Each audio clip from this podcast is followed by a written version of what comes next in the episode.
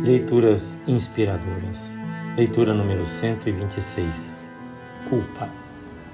Em Mateus 27, de 1 a 5, lemos o seguinte: De manhã cedo, todos os chefes dos sacerdotes e líderes religiosos do povo tomaram a decisão de condenar Jesus à morte. E amarrando-o, levaram-no e o entregaram a Pilatos, o governador. Quando Judas, que o havia traído, viu que Jesus fora condenado, foi tomado de remorso e devolveu aos chefes dos sacerdotes e aos líderes religiosos as trinta moedas de prata. E disse: Pequei, pois traí sangue inocente.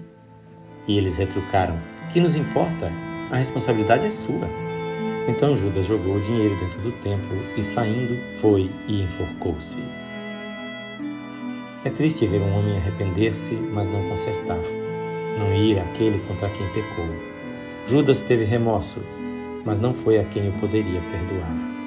Sua atitude foi de fugir da culpa que lhe pesava a consciência. Não houve arrependimento para com Deus. Tentou compartilhar a culpa devolvendo as moedas. Confessou o pecado na esperança de que outros o fizessem com ele e assim pudesse sentir alívio. Procurou a ajuda de quem jamais o poderia ajudar. Muitos hoje também se enforcam, perdem a perspectiva da vida, ficam presos e sufocados. Confessam o erro, mas não buscam o perdão do ofendido. Somos uma geração que não admite a culpa, que se justifica, que se dá razão, cauteriza a consciência, não confessa. Tantos males há hoje, frutos de corações inquietos que nem sequer se dão conta da culpa que os atormenta.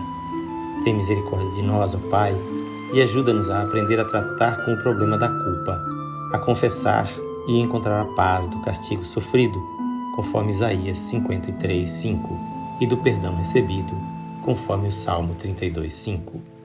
Em sua primeira carta às igrejas, o apóstolo João afirma: Se confessarmos os nossos pecados, ele é fiel e justo para perdoar os nossos pecados e nos purificar de toda injustiça.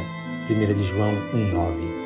E Isaías, profetizando a respeito de Jesus, afirmou que ele foi transpassado por causa das nossas transgressões, foi esmagado por causa de nossas iniquidades.